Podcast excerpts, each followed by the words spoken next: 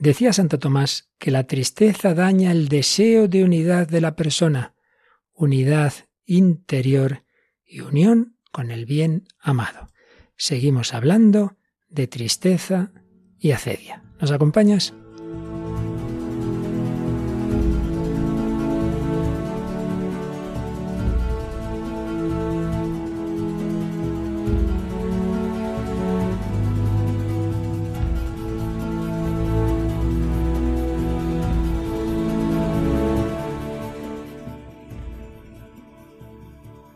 El hombre de hoy y Dios, con el padre Luis Fernando de Prada.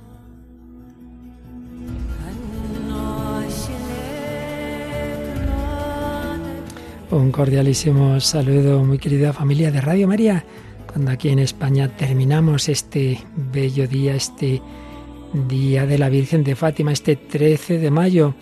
Hemos tenido una jornada muy intensa de maratón, de oraciones, de testimonios, de caridad. Un día con la Virgen María, con la Virgen de Fátima, la causa de nuestra alegría frente a esta tristeza a la que nos lleva el pecado, de la que estamos hablando en este programa, evidentemente para salir de ella. Y nada de tristeza, sino alegría tiene siempre Paloma Niño. Aquí la tenemos tras un día agotador. ¿Qué tal, Paloma? ¿Qué tal termina este día de la Virgen de Fátima? Un saludo de nuevo, Padre Luis Fernando, un saludo a todos los oyentes. Pues nada, mejor imposible, ¿no? Hemos tenido un día muy bonito de maratón, eh, celebrando además la Virgen de Fátima y terminamos con el programa, así que mejor imposible. Desde luego que sí. Bueno, pues como siempre lo primero que te pedimos es que nos compartas algunos de los mensajes que hemos recibido en redes sociales o en el correo electrónico, ambos con ese nombre del programa, el hombre de hoy y Dios. Cuéntanos. Pues tenemos varios de ellos que hemos sacado de la página de Facebook. Nos dice, por ejemplo, Luis Mariano González Muñoz, genial Santo Tomás de Aquino y su teoría sobre la búsqueda del bien y del amor. Qué malo es padecer acedia porque no hay nada como ser correspondido por el amor del que es amor. Gracias por el programa. También Karen Benita nos dice que le encanta el programa, nos manda saludos desde Nicaragua. Gema Macaronya dice, muy buen programa como siempre, sois de mucha ayuda, también los otros programas de Radio María que son buenísimos y sobre todo me ayudáis por las noches que me despierto y no puedo dormir. Gracias desde Crevillente.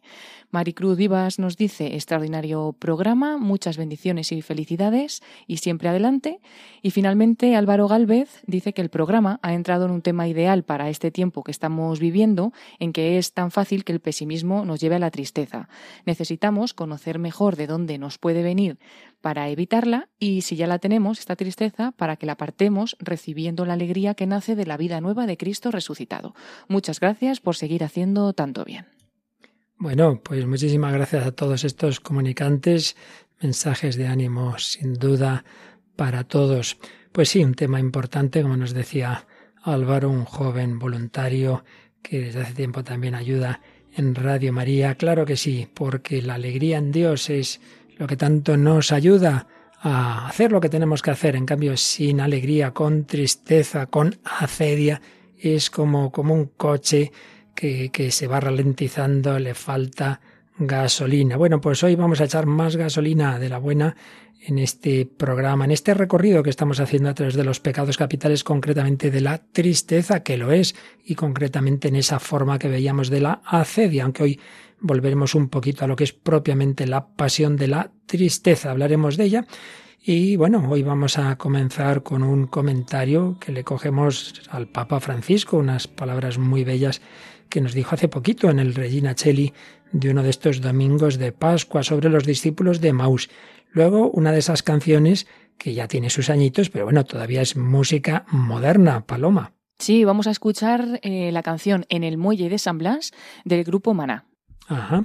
Y una película de hace unos pocos años de una actriz que suele tener papeles más bien cómicos o, o, al menos de comedia.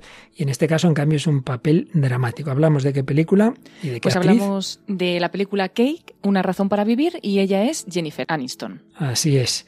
Y bueno, nos traes un testimonio precioso por lo que he podido ya indagar que creo que nos va a ayudar pues un poco como contrapunto a todo lo negativo que podamos ver hoy también. Sí, hoy vamos a conocer el testimonio de conversión de Rosa María Cruz Neila. Ajá.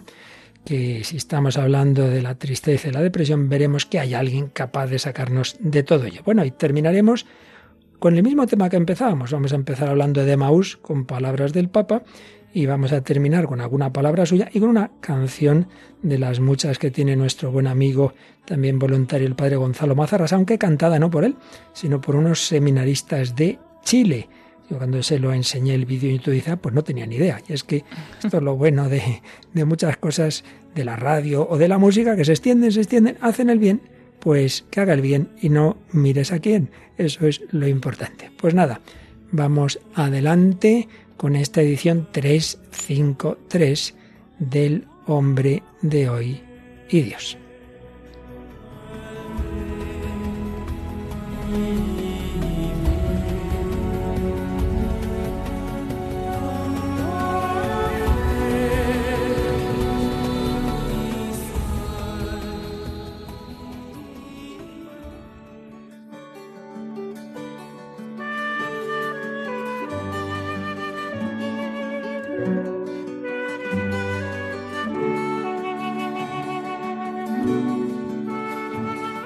Los discípulos de Cristo se quedaron muy hundidos en la tristeza, en la desesperanza, podríamos decir incluso en la depresión. Y un caso muy claro de ellos lo tenemos en los que llamamos los discípulos de Maús. Recordemos el capítulo 24 de San Lucas. Esos dos discípulos que el domingo en que ya Jesús había resucitado, pero nada, ellos no esperan. Por la tarde se marchan de Jerusalén, dejan al grupo de los apóstoles, digamos que dejan la iglesia, se van a esa finca, van entre ellos tristes, discutiendo, y Jesús se pone a caminar a su lado, pero no lo reconocen. Y Jesús quiere que le digan qué les pasa, de qué discutís entre vosotros mientras vais andando. Ellos se pararon con aire entristecido. ¿Veis? La tristeza. Tenían tristeza. ¿Por qué? ¿Por qué la tenían? Porque se habían hecho sus planes. Planes de que todo va a salir estupendo. Perfectamente. Jesús va a echar de aquí a los romanos, vamos a triunfar, nosotros tendremos ahí puestos importantes, ya verás. Y todo había terminado en una cruz, en un sepulcro, en un fracaso. Y uno de ellos, llamado Cleofás, le respondió, ¿Eres tú el único residente en Jerusalén que no sabes las cosas que han pasado en ella? ¿Qué cosas? respondió Jesús. Lo de Jesús el Nazareno que fue un profeta poderoso en obras y palabras, no tenían aún fe en su divinidad. Como nuestros sumos sacerdotes y magistrados lo condenaron a muerte y lo crucificaron. Eso es lo que les ha escandalizado, lo que les ha hecho perder la poca fe que tenían. Nosotros esperábamos, esperábamos, ya no esperamos, esperábamos que sería él el que iba a librar a Israel, pero con todas estas cosas llevamos ya tres días desde que esto pasó. Nosotros esperábamos. Bueno, pues ya sabemos que Jesús les deja hablar, luego les hace ver que eso estaba ya anunciado por los profetas, la pasión, y va encendiendo su corazón y cuando ya llegan a Maús hace como que va a seguir y ellos le dicen, no, quédate con nosotros, quédate con nosotros. Y cuando entra a quedarse con ellos, cuando parte el pan, pues es el momento en que lo reconocen y entonces todo cambia. Entonces vuelven corriendo llenos de alegría a Jerusalén. Se vuelven a juntar con los apóstoles. Pues bien, dos caminos, camino de ida, camino de vuelta. Y entonces el Santo Padre Francisco en el Regina Cheli las palabras previas a rezarlo el 23 de abril de 2020, decía dos caminos. Hay un camino de los que, como aquellos dos al principio, se dejan paralizar por las desilusiones de la vida y caminan tristemente. Y en cambio, camino de vuelta. Un camino de los que no se ponen a sí mismos y sus problemas en primer lugar, sino a Jesús que nos visita y a los hermanos que esperan que nos ocupemos de ellos. Toda tristeza viene de mirarnos a nosotros mismos, yo en primer lugar. Este es el punto de inflexión. Dejar de orbitar alrededor de uno mismo, de las decepciones del pasado, de los ideales no realizados, de las muchas cosas malas que han sucedido en la vida de uno, Tantas veces nos dejamos llevar por ese dar vueltas y vueltas. Déjalo y sigue adelante con la mirada puesta en la realidad más grande y verdadera de la vida. Jesús está vivo, Jesús me ama.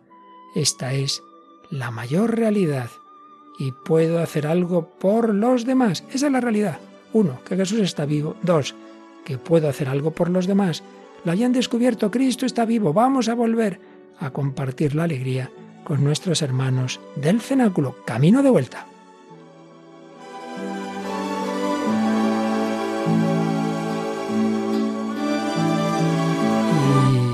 Seguía diciendo el Papa, la inversión de marcha es esta, pasar de los pensamientos en torno a mí mismo a la realidad de mi Dios, pasar del sí condicional al sí afirmativo, si Él nos hubiera liberado, si Dios me hubiera escuchado, si la vida hubiera sido como yo quería, si tuviera esto y aquello, en tono de queja. Este sí condicional no ayuda, no es fecundo, no nos ayuda ni a nosotros ni a los demás.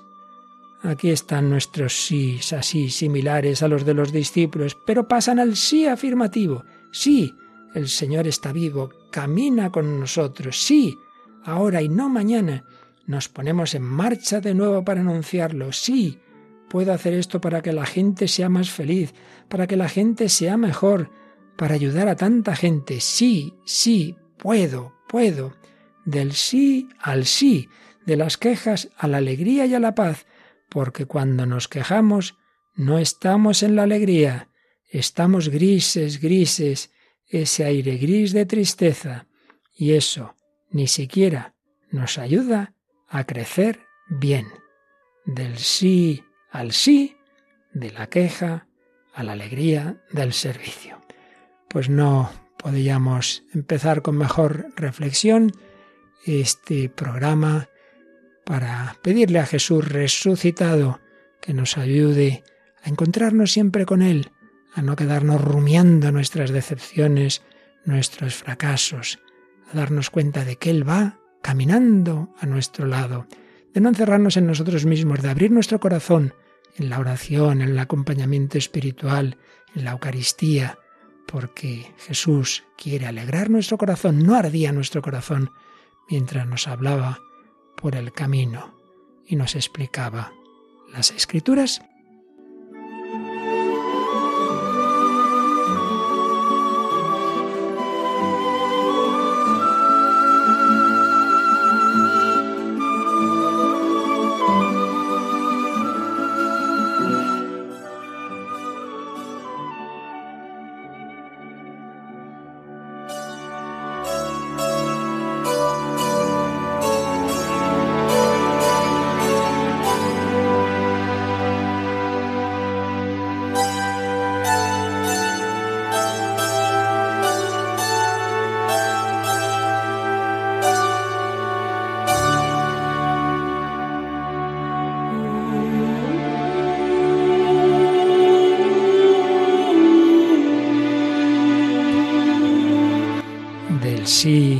sí no ardía nuestro corazón, pues eso pedimos al Señor, que nos saque de las tristezas, de las decepciones, de encerrarnos en nuestros problemas.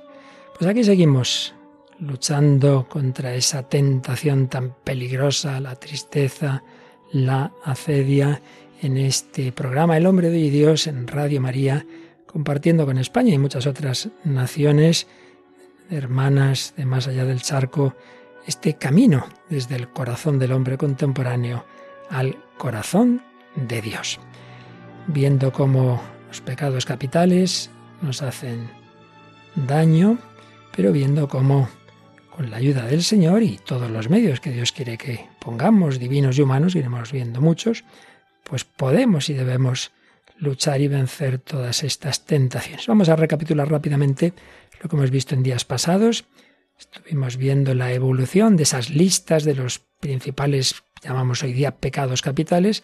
Inicialmente eran los pensamientos, logismoi en griego, de que hablaba Evagrio Póntico, luego se habló de los principales, los vicios principales, finalmente los pecados capitales. Veíamos cómo había habido una evolución en los que siempre al principio estaba la tristeza y la acedia, una especial forma de tristeza muy peligrosa, y luego, bueno, acabó desapareciendo de la enumeración habitual esa tristeza o esa acedia y aparecía la pereza, que en el fondo es más bien una consecuencia de la tristeza. De hecho, el día pasado veíamos como en Santo Tomás, que recapitula, como solía hacer pues lo mejor de todos los autores anteriores, si algún autor anterior la acedia había quedado reducida a tristeza, a desgana, a inconstancia, a pereza, Santo Tomás dice, sí, sí, eso es verdad, pero la raíz no es esa, la raíz es mucho más seria. La raíz es que nos falta la alegría que viene del mayor amor. Todo amor genera alegría. Una persona que ama y que es amada, eso siempre genera gozo. Bueno, pues el mayor amor, que es el amor de Dios, el mayor gozo, el gaudium de caritate, el definitivo, el total, es el que tendremos en la vida eterna, esa contemplación cara a cara del amor infinito, pero que empieza ya con el gozo de aquí, con el gozo de la vida de la gracia, esa alegría que han tenido todos los santos en medio del sufrimiento, esa sonrisa que nadie le podía quitar a la Madre Teresa o a Juan Pablo II. Sí, en cambio, la acedia es la tristeza frente a Dios. Uno no disfruta de Dios, para él Dios no es un bien, no es un gozo, la vida espiritual, todo lo contrario. Tristeza del bien divino, de las cosas espirituales, un pecado contra el gozo propio del amor de Dios. Y como consecuencia, el tedium operandi, la desgana en la acción, la pereza. Si no hay amor que motive, ¿para qué hacer nada? Pues no se queda ahí sin hacer nada. Pero vamos a volver un poquito atrás. Ya seguiremos próximos días profundizando en la acedia y en su actualidad en el mundo de hoy. Pero vamos a volver un poco atrás, digo, porque habíamos comentado que antes de los vicios, siempre cuando hablamos de un vicio, de un pecado capital, si hablamos de pecado es porque de alguna manera interviene la voluntad y la inteligencia del hombre, y hay una libertad. Pero en cambio, hay unas primeras reacciones que son inevitables. Uno le dan una patada, le, le, duele mucho, pues eso le duele y de primeras lo que le sale, pues normalmente no es precisamente muy, muy caritativo. Es algo, digamos, una, una reacción impulsiva que difícilmente se controla. Esas son las pasiones. Habíamos hablado de las pasiones, esas reacciones afectivas, ese movimiento de la sensibilidad uno, pues su sensibilidad reacciona respecto al bien y respecto al mal. Un niño ve un caramelo o algo de chocolate muy rico y es inevitable, pues reacciona muy contento y va a cogerlo. Y al revés, ve un perro ladrador y sale corriendo. Eso es algo que todos tenemos de primeras, las pasiones. Y veíamos la clasificación que hacían los autores clásicos y que recoge también Santo Tomás, eh, hablando de dos tendencias en nosotros, la tendencia hacia algo positivo, llamaban el apetito concupiscible, y la reacción de lucha contra algo negativo, el apetito irascible. Entonces, en el apetito concupiscible hablábamos de seis, de seis pasiones. El bien, en cuanto es eh, uno ya se encuentra, eh, alcanza el bien que buscaba, pues es el amor. En cambio, el mal opuesto al bien genera el odio. El bien futuro, que uno lo quiere, el deseo, uno desea ese bien. El mal futuro, la fuga, uno huye de ese mal. El bien presente, ya lo tengo, el gozo, decíamos antes, el mal presente, la tristeza. Así pues, amor, odio, deseo, fuga, gozo y tristeza.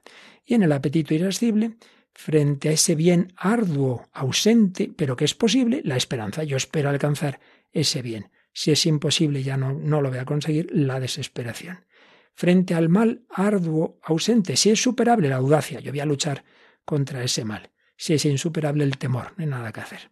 Y ante el mal arduo presente, la ira. No me queda más que enfadarme. Bueno, pues vamos a fijarnos un poquito en las enseñanzas básicamente de Santo Tomás de Aquino sobre la pasión de la tristeza. Todavía ahora no estamos hablando del vicio como tal de la acedia, que lo hicimos el otro día y seguiremos haciéndolo, sino ese momento, esa reacción que decimos prácticamente inevitable. Y lo primero que hay que recordar, ya lo dijimos otro día, es que no toda tristeza es algo malo, ni es patológica, ni moralmente toda tristeza es mala, porque hay una tristeza normal y buena incluso pues uno se arrepiente de lo que ha hecho mal, pues está bien que haya una cierta tristeza, siempre que no le lleve a la desesperación.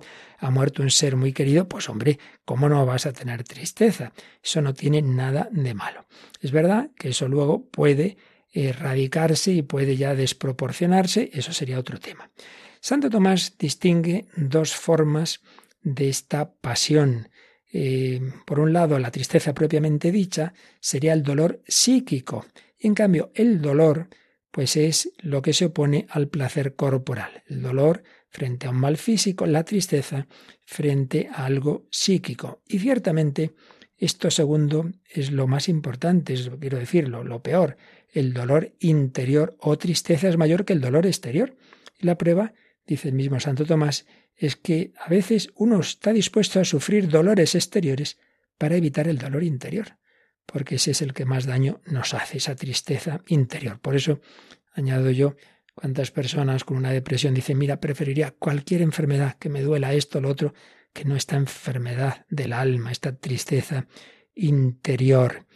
Una tristeza que, claro, como interviene también nuestra inteligencia, puede ser consecuencia de que uno está juzgando mal lo que ocurre, que es lo que les pasaba a los de Maus. Ellos habían pensado que lo que había ocurrido de la cruz, etcétera, pues es que era algo malo, algo que se salía del plan de Dios, que era un fracaso, y no les entraba en la cabeza que eran los caminos del Señor. No era necesario que el Mesías padeciera eso para entrar en su gloria. A veces nuestra tristeza es porque juzgamos como mal lo que no lo es, o al revés. La tristeza y el gozo sobre el mismo objeto se excluyen mutuamente, lógicamente. Otra cosa es que se refieran a objetos diversos. Entonces puede coexistir, por ejemplo, alegría espiritual y dolor corporal. Pues sí, he conocido personas con muchas enfermedades y muy alegres. Claro que sí. O al revés, personas que tienen de todo, placeres corporales, y están vacíos, están tristes en el fondo, con una gran desolación. La causa de la tristeza es la estimación de la presencia de un mal que corrompe un bien poseído o impide la consecución de un bien deseado. Pero, sobre todo, como decimos, hay algo interior. Y aquí añade Santo Tomás una cosa muy profunda, como él era siempre. El sentimiento de un daño a un apetito profundo, el apetito de unidad. El ser humano necesita unidad interior, unidad de vida, y también estamos hechos para la unión con los bienes que nos complementan, los bienes de las relaciones personales y todo lo que complementa nuestras potencias. Por eso dice el doctor Angélico que así como el deseo del bien es causa del dolor, también el apetito de unidad o amor puede ser causa del dolor, pues el bien de cada cosa consiste en cierta unidad, en cuanto cada cosa tiene en sí unida aquella cosa en la que consiste su perfección, Todas las cosas apetecen la unidad y la bondad. Y si uno no la encuentra, pues claro, eso genera una tristeza. Señala el profesor, filósofo y psicólogo a la vez, Martín Echavarría, que la tristeza entre todas las pasiones es la que más se acerca a la patología. Y de hecho, pues hay mucha literatura en psicología sobre esta pasión que la relaciona con las enfermedades, que ya en su momento algo diremos, como la depresión, etc. Pero es impresionante cómo Santo Tomás de Aquino, siendo teólogo y filósofo, tenía una gran perspicacia psicológica y se fijaba ya en unos efectos de la tristeza que, que vemos en efecto desde una perspectiva psicológica. Él señalaba cuatro. La tristeza quita la facultad de aprender o la dificulta. Segundo, oprime al alma. Tercero, debilita las operaciones. Y en cuarto lugar, daña al cuerpo. Primero, quita o debilita la capacidad de aprender. Yo creo que todos lo sabemos. Cuando uno está muy triste, intenta estudiar, intenta hacer algo y la cabeza se le va a ese problema. Segundo, agrava el alma, es decir, la oprime. Es como un peso, como un peso que, que, que uno lleva ahí dentro. Si el mal tiene salida, se lucha por escapar de él y si no, pues caemos en la angustia, incluso en la parálisis. Todo esto tiene una gran componente, un gran componente psicológico. Tercero, la operación que se hace con gozo, evidentemente es más potente, en cambio, si se hace con tristeza es más débil. Pues sí, todo queda debilitado. Incluso la tristeza puede frenar totalmente una operación. Hay personas que dicen es que no puedo ni, ni salir a ducharme, es que no puedo salir de la cama. Dice Santo Tomás, lo que hacemos con tristeza no lo hacemos tan bien como lo que hacemos con deleite. Y finalmente, la tristeza es la pasión que afecta más negativamente al cuerpo.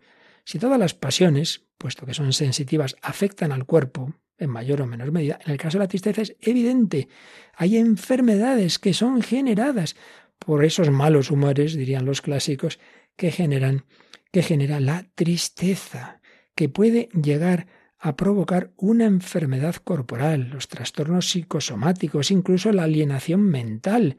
Pues sí, unos efectos muy peligrosos. Bueno, seguiremos hablando de ello, pero antes de nada, pues Paloma nos va a contar una historia que parece que fue una historia real en la que se inspiró una canción bastante conocida que tiene ya algunos añitos, pero de un grupo eh, actual, ¿verdad, Paloma?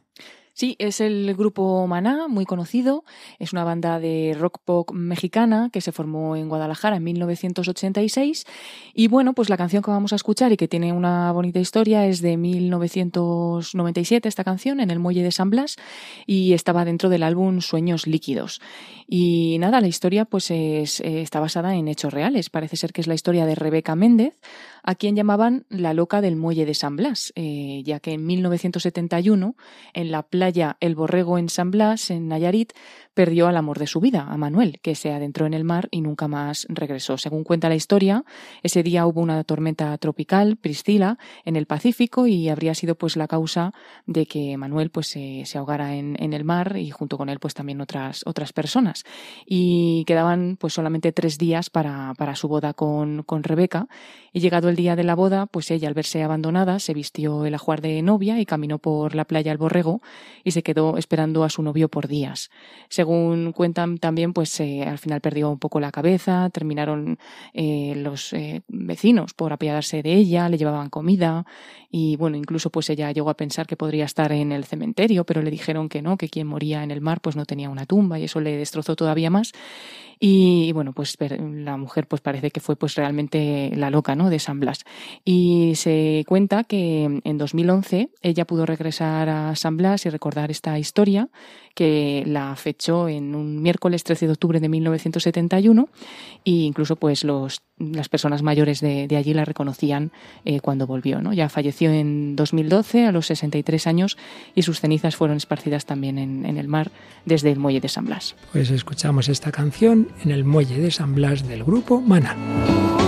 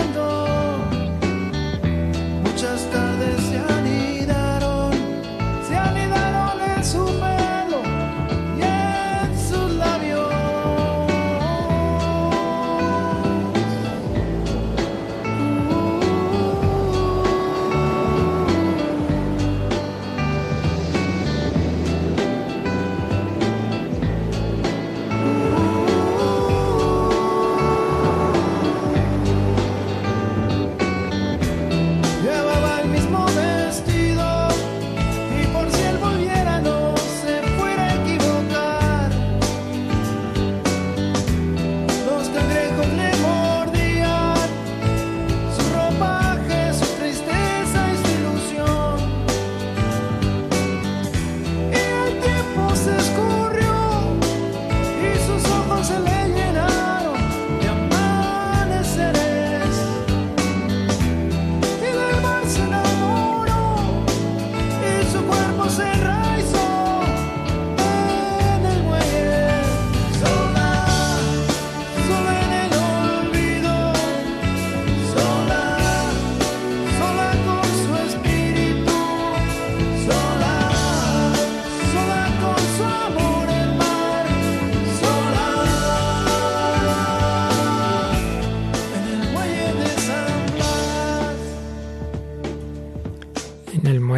de San Blas, el grupo Maná, nos habla de esta chica que había puesto, lógico, toda su ilusión en ese matrimonio y había, parece, fallecido ese chico, al menos desaparecido, lo esperaba, lo esperaba, ya que aparece reflejada esa tristeza sola, sola en el olvido, la soledad. Los cangrejos le mordían su ropaje, su tristeza y su ilusión. Como tenían tristeza y habían perdido la ilusión los discípulos de Maús. Toda nuestra esperanza está en el más acá, antes o después llega esta desilusión. Hay otro barco que vuelve, que nos devuelve a Cristo resucitado y en él podremos encontrarnos también a todos aquellos que han muerto con él.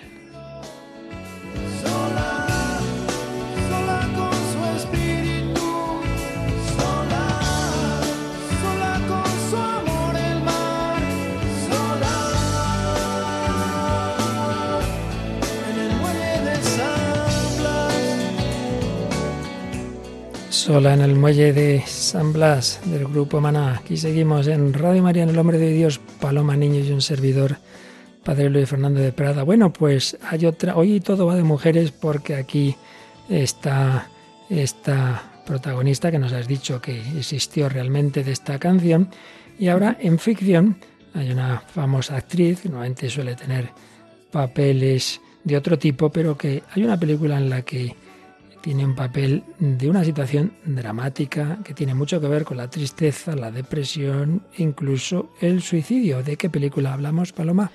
Bueno, hablamos de Cake, Una razón para vivir. Es una película del 2014, del año 2014, escrita por Patrick Tobin, dirigida por Daniel Barnes y protagonizada por Jennifer Aniston.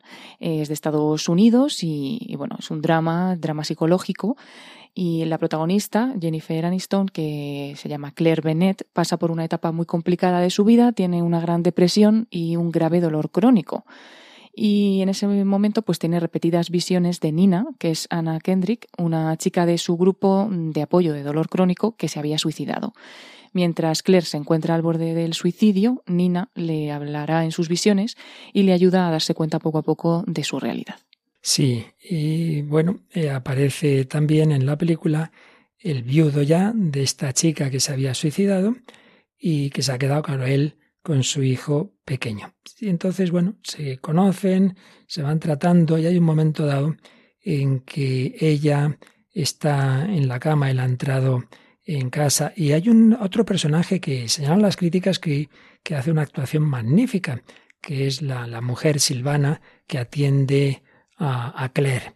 Y bueno, pues entra a, acompañarla en su dolor y eh, tienen este diálogo que ahora vamos a escuchar entre este viudo de la mujer que se había suicidado y esta mujer que, que había sufrido un accidente en el que había quedado pues muy muy mal herida y por eso tiene muchos dolores y además había perdido a un hijo pequeño.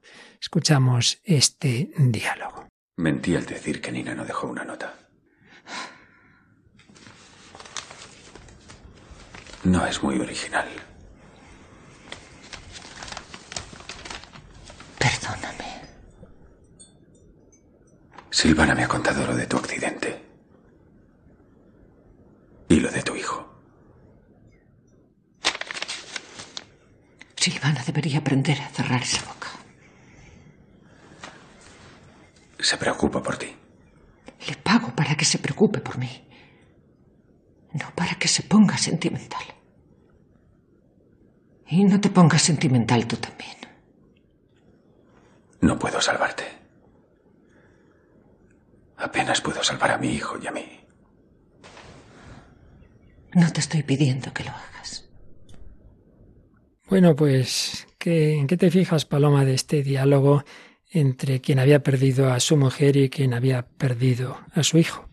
Por una parte no, pues él parece que, de alguna manera quiere ayudarla a ella, por eso, bueno, pues se ha informado, se ha enterado de lo que ha pasado y, ella le dice, no te vayas a poner sentimental, no, no te pongas sentimental con este tema. Pero luego, en realidad, pues parece que, aunque sí que, quiere empezar a hablar porque parece que la quiere ayudar, pues al final le dice, no puedo salvarte, ¿no? Y dice, tampoco puedo salvarme a mí y a mi hijo, que él también pues ha perdido a su mujer y se encuentra un poco en una situación similar también, pues, pues le dice, no, no, no puedo salvarte, o sea, como que no es suficiente una persona como para salvarte un poco de esa tristeza que tienes, pero, pero bueno, sí que me, sí que me, Me choca eso, que parece que quiere ayudarla, pero al mismo tiempo reconoce que no puede hacer mucho. Indudablemente no puede salvarla en lo radical, pero también nos podemos fijar en que ella tampoco se quiere dejar ayudar mucho, porque hombre, si este es un chico como se ve en la película bueno, que intenta ayudarla, le ha contado lo ocurrido, pues esta mujer que realmente es un, hace un papel muy bueno, muy bonito, que además es la que da el papel de la fe católica, porque es una inmigrante latina que está, eh, mexicana en concreto, que está en Estados Unidos, un momento dado reza el rosario con ella, etcétera. Esta mujer intenta ayudarla, pero no le gusta, no le gusta a Claire que le cuenten a este lo que ha pasado y como que no quiere reconocer su fragilidad, no, no te pongas sentimental. Esto a veces pasa. Hay personas que uno intenta ayudarlas y al final no se dejan, pero bueno, es que no pasa nada que te veamos llorar. Hay que también manifestar con alguien de confianza y se entiende lo que nos pasa. Podremos ayudarte. Le cuesta, le cuesta. Vamos a escuchar un segundo corte. Otra vez estos dos personajes, momento más tranquilo, están junto a la piscina de la casa donde vive Claire, que es, bueno, donde ha vivido siempre, y por tanto, pues ella lo pasa mal al ver la habitación que tenía su hijo, y está, ha ido el niño pequeño de, este otro hombre. Está por ahí y bueno, escuchamos el diálogo, el diálogo que, que, tienen, que tienen de nuevo los dos. He dejado mi grupo de apoyo. ¿De veras? Sí. Sentía demasiada ira. Era agotador. Mm. La ira te hace sentir bien. Es como una droga. Creo que volveré a trabajar la semana que viene. ¿En serio? Sí. Tengo que quitármelo de la cabeza. Hay medicamentos para eso. Sí. Puede que también nos mudemos. Vaya. Ahí estás lleno de buenos propósitos. Yo no me he arreglado el pelo. No me he arreglado el pelo. ¿Por qué? ¿Qué le pasa? Nada. Te queda bien. ¿Puedo preguntarte algo? Claro. ¿Cómo puedes vivir aquí? Me gusta mi casa. Ya, pero... ¿No te sientes como si estuvieses rodeada de fantasmas? No. Ya sabes a qué me refiero. A todos los recuerdos. No. ¿Quieres un poco más de vino? Claro. Bueno, prefiere no responderle. ¿Quieres un poco más de vino? ¿En qué te has fijado tú, Paloma? Eh, bueno, él está hablando de eso, que como que va a hacer un cambio radical en su vida, ¿no? Dice que llevaría tiempo sin trabajar por lo que le había pasado, quiere volver a trabajar, pero también piensa en mudarse y eh, le dice esa frase, ¿no? Como quitármelo de la cabeza. Entonces, como muchas veces a lo mejor eh, queremos como quitarnos de la cabeza las cosas que nos ha pasado, como no pensar en ello, estar muy, muy ocupados en muchas cosas para no sentir esa tristeza o no pasar pues ese momento doloroso. E incluso pues a ella también le pregunta eso, ¿cómo puedes vivir rodeada de recuerdos? Que al final te está trayendo siempre a la memoria pues lo que, lo que has vivido y demás. Y bueno, ella obvia responder, pero, pero él sí que me he fijado en eso. Yo también señalaría cómo aparecen en estos momentos, en unos instantes, varios elementos que cada uno en su medida pueden ayudar a superar situaciones, situaciones de este tipo. Un grupo de apoyo, es decir, una terapia psicológica, en este caso de grupo. Bueno, el trabajo, ciertamente, si una persona por su tristeza se encierra en sí mismo, no hace nada, no es bueno. Es verdad que hay situaciones en que uno no está para trabajar, pero a poco que se pueda, siempre es bueno. Incluso eh, ocurre en, en, centros psiquiátricos la terapia ocupacional. Venga, tener cosas que hacer, por supuesto, proporcionadas a la capacidad de uno. Las medicinas, ella es muy adicta a las drogas en realidad, para el dolor y para superar la depresión. Bueno, pueden tener su medida, ya hablaremos en su momento, pero también tienen un gran peligro.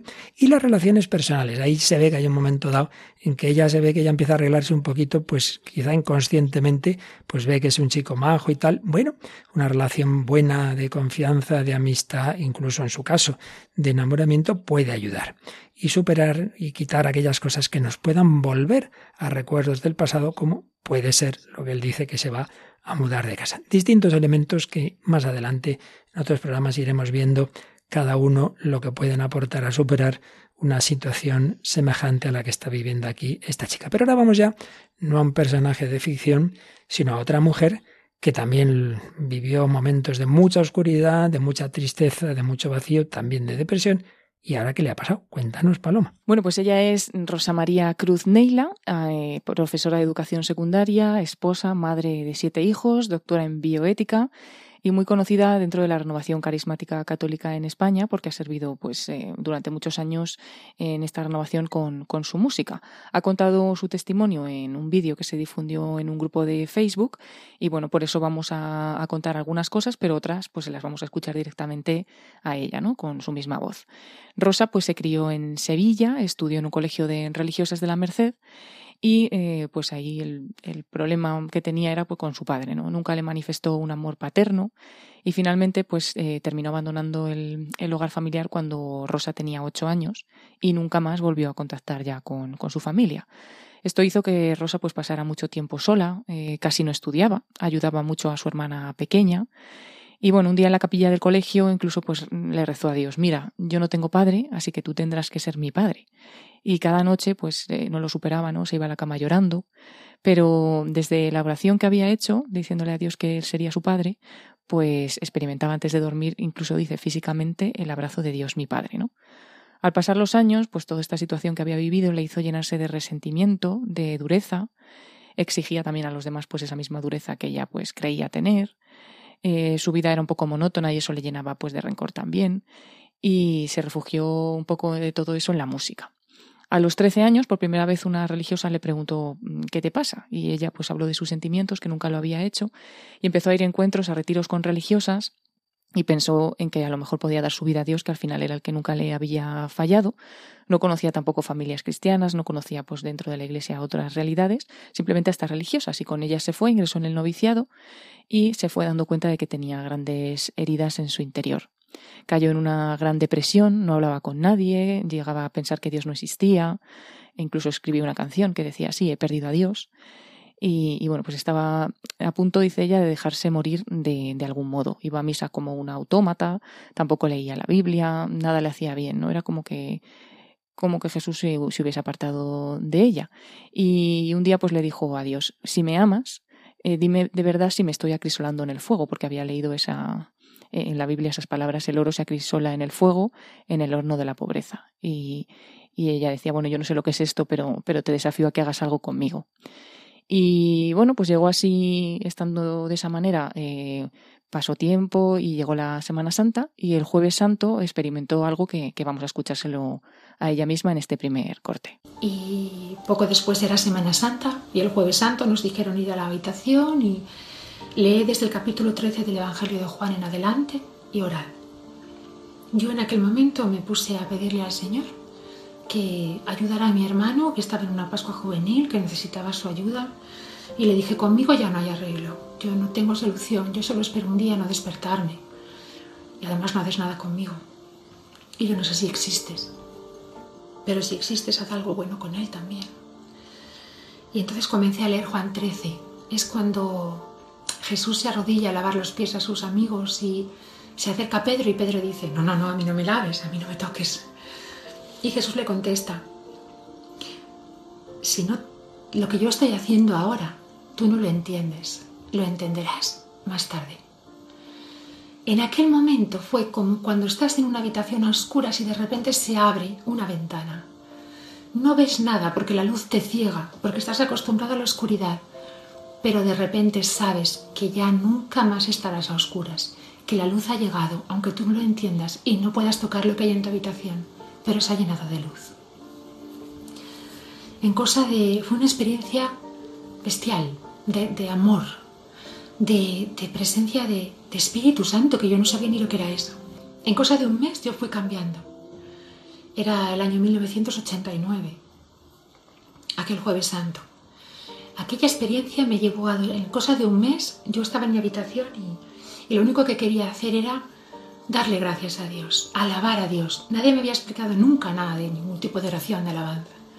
Me apetecía levantar mis brazos, me apetecía postrarme y arrodillarme, me levantaba de noche cuando no había nadie, me iba a la capilla y bailaba delante del sagrario.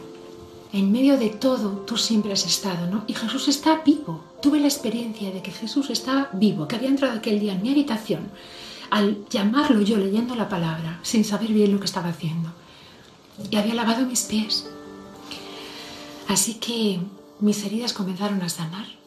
Tuve un enorme deseo profundo de tomar la decisión de perdonar, de perdonar, también de pedir perdón empecé a amar la palabra de Dios. Necesitaba leer la palabra de Dios varias veces al día. Era como, como si te fuera a llamar tu novio por teléfono.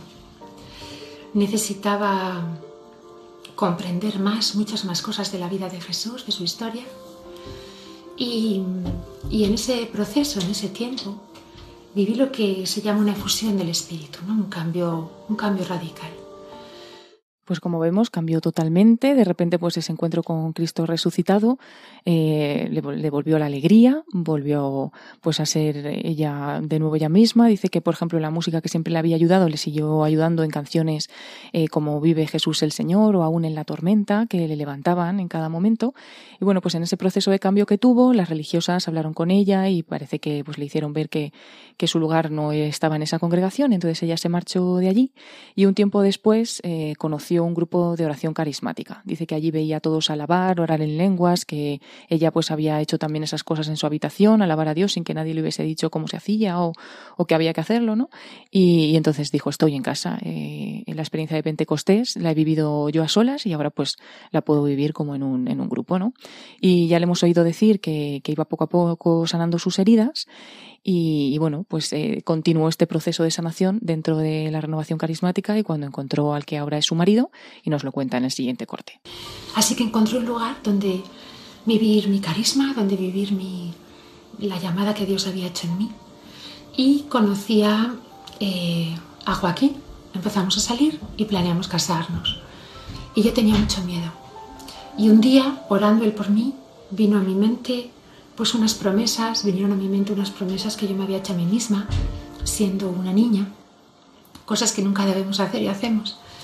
Me prometí a mí misma, por un lado, que nunca necesitaría más unos padres. Me prometí a mí misma, por otro lado, que con tal de no hacerle a mis hijos lo que me hicieron a mí, yo nunca tendría hijos ni me casaría. Y aquello me impedía confiar en, en que podía casarme y ser una buena madre y una buena esposa. Entonces un día orando juntos, pues fue pues como en las películas, un flash de repente que te viene a la mente. Yo me trasladé a mis 3, 4 años, 5 años, en mi casa de Sevilla y recordé con absoluta claridad los abusos de mi padre que yo había sufrido. Ese momento fue muy doloroso. Yo lo viví como si fuera el presente. Me llevó un tiempo después perdonar, reconciliar, recuperar Aquello fue eh, descubrir la llave que abría el cofre de mi corazón que estaba cerrado, cerrado al amor, a pesar de tanto amor que Dios me había dado. Así que aquella sanación fue muy, muy profunda. Y la memoria de mi corazón quedó también sanada, aunque la memoria de mi mente no lo recordaba bien. Di un paso decisivo y fui como esa mujer que, llora en los pies de Jesús, que derrama el perfume más valioso y que seca con sus cabellos sus pies, ¿no? O la mujer que se acerca tímidamente a tocar el borde del manto, porque tiene tanta fe que sabe que con eso quedará sanada. La que ha sido rechazada. Y así, bueno, pues aparte de descubrir un poco cómo había sido su infancia, todavía más dura de lo que ella podía recordar, eh, pues se sanó totalmente, ¿no? Sanó estas heridas interiores, se casó, tiene siete hijos, como hemos dicho antes, y bueno, pues comparte su fe y ayuda a muchos también a acercarse a Dios y a tener esperanza, pues dentro de la renovación carismática. Dice que todas las promesas se han cumplido y que aunque fue pues una chica abandonada, Jesús le rescató. Madre mía, un testimonio impresionante, precioso.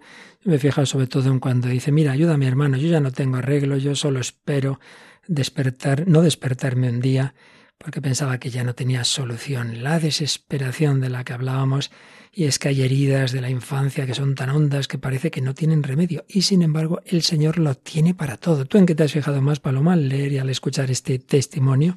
Sí, es verdad que me ha impactado mucho eso que decía, ¿no? De, que solamente pensaba en ya un día pues no despertarse y demás, pero lo que sí veo en todo el testimonio, a pesar del sufrimiento que tuvo de niña y bueno, que al final su vida pues desde muy pequeñita fue, fue eso, ¿no?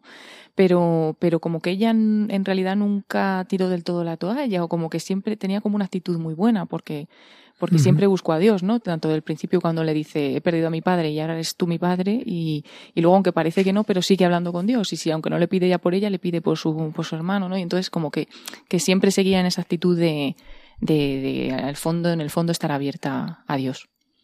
Pues nos quedamos con esa enseñanza si en la película pues no queda claro pues que esa mujer se abra, parece al final hay una pequeñita esperanza, no decimos más, pero desde luego en la realidad, en aquel que se deja tocar por Jesucristo, aquel que le busca, pues va a descubrir lo mismo que ha descubierto Rosa. No hay herida por profunda que sea que el Señor no pueda sanar, no hay situación por oscura que sea que el Señor no pueda iluminar, como iluminó a los discípulos de Maús. Terminamos recogiendo las palabras del Papa Francisco en ese comentario a esa escena el paso del yo, de centrarme en mí mismo, a mirar a Dios, del sí condicional al sí afirmativo. ¿Cómo ocurrió? Encontrándose con Jesús, los dos de Maús le abren su corazón, le escuchan explicar las escrituras y lo invitan a su casa. Señor, quédate con nosotros, quédate conmigo, quédate con nosotros, te necesitamos para encontrar el camino. Sin ti es de noche. En la vida siempre estamos en camino y nos convertimos en aquello hacia lo que vamos. Escojamos el camino de Dios, no el camino del ego. El camino del sí, no el camino del sí. Descubriremos que no hay ningún imprevisto, ninguna cuesta arriba, ninguna noche que no se pueda afrontar con Jesús, que Nuestra Señora, Madre del Camino, que al aceptar la palabra hizo de toda su vida un sí a Dios, nos muestre el camino. Pues así lo pedimos con esta canción del Padre Gonzalo Mazarrasa cantada por seminaristas de Chile. Íbamos dos, camino de Maús, entristecidos discutiendo. Y sucedió que vimos a Jesús y no supimos conocerlo. Él preguntó, ¿qué cosas discutís? Dijimos lo del Nazareno, muerto en la cruz, en plena juventud, aún no podemos comprenderlo. Era él, el Mesías de Israel, muchos llegamos a creer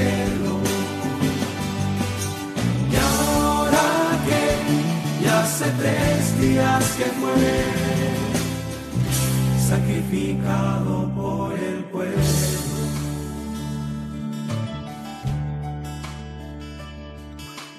Él respondió que así debía ser, que estaba escrito su tormento y la vivo nuestra apagada fe, el corazón ardea por dentro. Quédate con nosotros, quédate, ven y comparte nuestro techo. Quédate con nosotros, quédate oscuridad esta calle.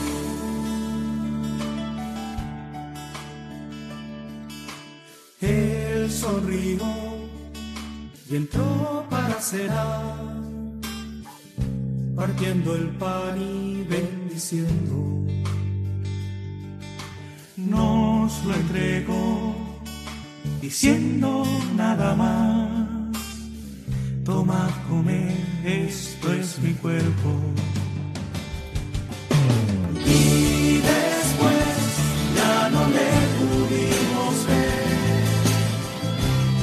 Sabíamos que dentro Él está con nosotros esta vez resucitado de los muertos.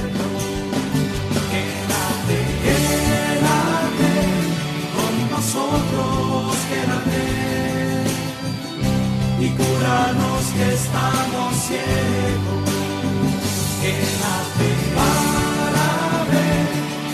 los ojos de la fe, así te reconoceremos. Quédate, quédate con nosotros a comer, reanima nuestro desaliento.